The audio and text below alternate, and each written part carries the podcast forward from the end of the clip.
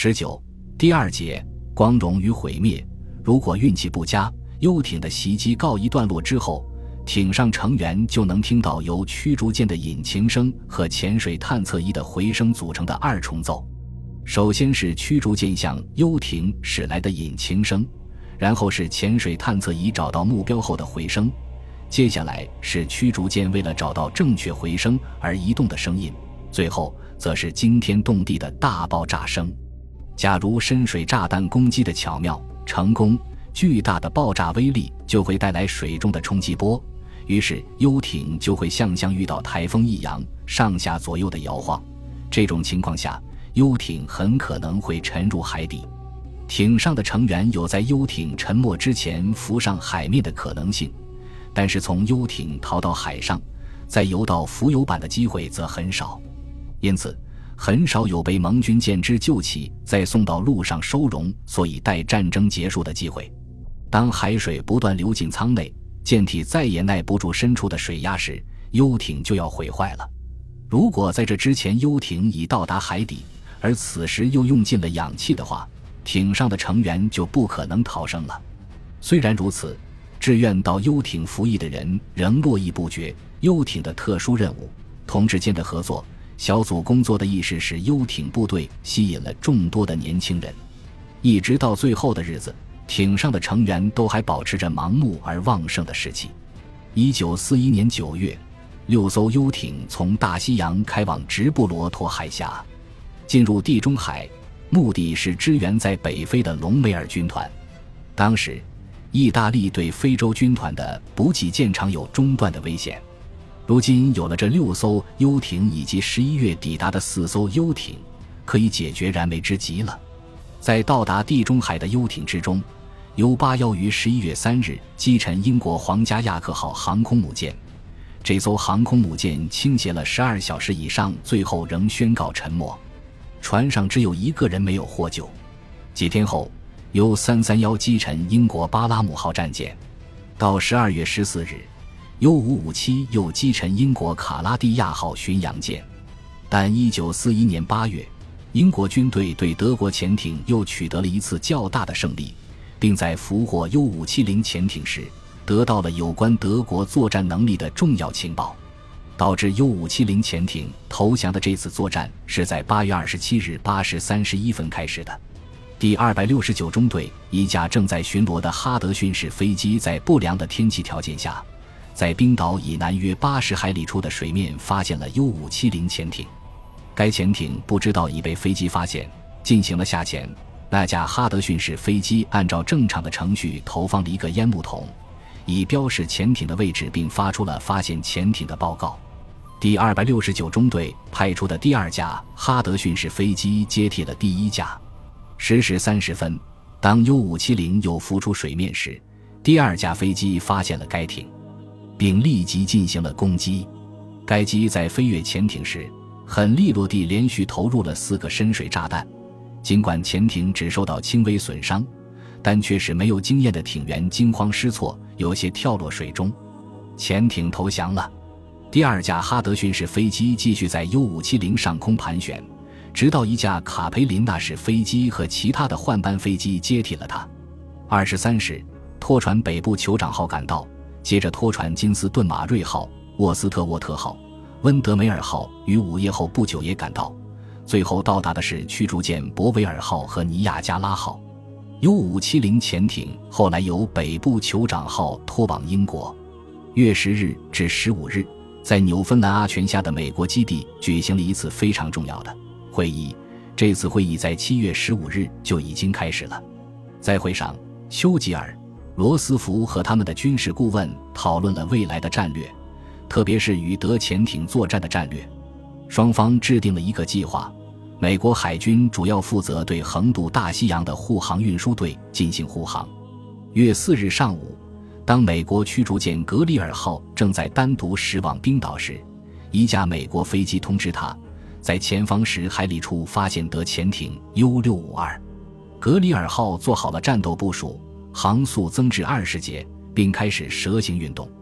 当格里尔号到达所报告的 U 六五二潜艇的位置时，航速减至十节。开始用声呐进行搜索，并发现了该潜艇。这时，那架英国飞机由于已经到达了续航时间，并又接到格里尔号不打算进行攻击的通知，于是，在投入了深水炸弹后返航。U 六五二以为是格里尔号投放了深水炸弹，便于十二时四十分向他发射了一条鱼雷。格里尔号规避了这条鱼雷，并进行了反击。十三时，U 六五二潜艇发射了第二条鱼雷，格里尔号同样进行了规避。之后。格里尔号失去了与潜艇的接触，便放弃了搜索。通过格里尔号事件，罗斯福于九月十一日宣布，以后凡进入美国舰艇防护区域的任何德国或意大利潜艇，胆敢如此妄为，将一切咎由自取。游艇必须以集团方式进行，才能发挥威力。但由于这个集团被拆散，到一九四一年夏季，战果迅速降低。五月，五十八艘。三十二万五千吨，六月六十一艘；三十一万吨，七月二十二艘；九万四千吨，八月二十三艘；八万吨，但到九月之后，战果又开始回升。这是由于邓尼茨经过准确判断，然后小心用兵的缘故。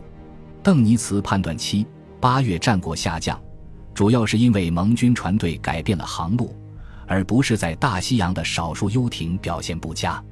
盟军船队为了接受设在冰岛基地的警戒机护卫与援助，往纽芬兰岛后向北航行。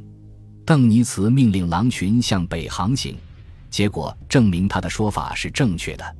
九月十一日，游艇在纽芬兰岛近海发现 SC 四二船队载着五十万吨以上的货物，游艇开始集合，SC 四二船队却向北改变航线。九月九日晨。一艘劫后余生的商船船长回忆说：“当时他看到了令人生畏的情景，看到了露出海面的潜望镜顶端，这显然是海中的游艇正在寻找猎物。那天夜里九点半，月亮刚出不久，第一艘船就被击沉。到了午夜，四艘游艇集合起来行动，一艘游艇潜入船队的行列中，一口气击沉八艘船。”之后又有四艘游艇来到现场，于是护卫舰完全处于劣势。所谓护卫舰，包括四艘高速护卫舰以及一艘加拿大驱逐舰，他们在船队内来回穿梭，摆出一副可以保证安全的架势。零点以后，又有两艘被击沉。这时护卫舰终于发现了一艘游艇，企图展开攻击。然而船队在不停的运动，况且游艇又不止一艘。于是护卫艇打消了攻击的念头，追上了船队。结果该游艇逃离虎口。狼群战术不仅在攻击方面，在防御上也能发挥巨大的威力。如今则获得了最有力的证明。月十日夜，游艇又击沉了七艘船。这时，由于船队的强烈要求，两艘高速护卫舰赶来救援。其中一艘拖着一条受伤的游船向冰岛航行。另一艘则在到达之后击沉了 U 五幺。翌日又来了一批护卫舰，其中包括老手及利明顿两艘驱逐舰，他们共同击沉了 U 二零七号。于是剩下的游艇就只好撤退了。除此之外，九月在西部大西洋方面，则击沉了四支从利波维尔开往英国的船队。最后，出发到直布罗陀的十艘驱逐舰及高速护卫舰。被游艇所属的飞机发现，游艇根据飞机发来的情报击沉了其中九艘，于是九月一共击沉五十三艘船，达两万零二百吨。从十月到年底，多数游艇被派到非主要战场，剩余的游艇则难以创下辉煌的战果。十月共击沉三十二艘，合计十五万七千吨；十一月只有十二艘，合计六万两千吨。是自上一年五月以来最低的数字。与此同时，英国则有了构思巧妙的新发明。一九四一年秋，他们在几艘商船上配备了飞机发射场，试图补满上空的间隙。这种装有水上飞机发射场的商船，再有一架暴风雨战斗机。任务完成之后，战斗机降落到海面上，飞行员则在商船附近跳伞等待救援。这种方法在有条不紊地进行着。美国第一支护航运输队于九月十六日与美国护航舰艇一道驶离了哈利法克斯。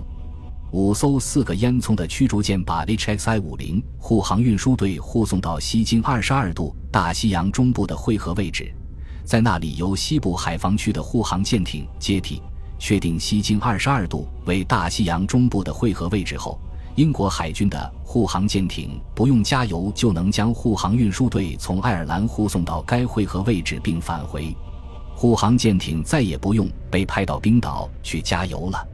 这就使得护航舰艇的紧张情况稍有缓和，使英国海军部能从西部海防区调出三个护航大队，对塞拉勒窝内的护航运输队进行护航。由于轻护卫舰是以每月六至八艘的速度建造的，这使西部海防区每个大队的舰艇数增加到九艘左右，即有三艘驱逐舰和六艘轻护卫舰。此外，还组成了舰队驱逐舰大队。每个大约有五艘舰队驱逐舰，随时可以去加强任何陷入困境的护航运输队。这就是各支援大队最初的情况。由于日本于1941年12月参战，美国需要将部队调到太平洋，形势又迅速逆转，变得与1941年初期的情况差不多了。本集播放完毕，感谢您的收听，喜欢请订阅加关注。主页有更多精彩内容。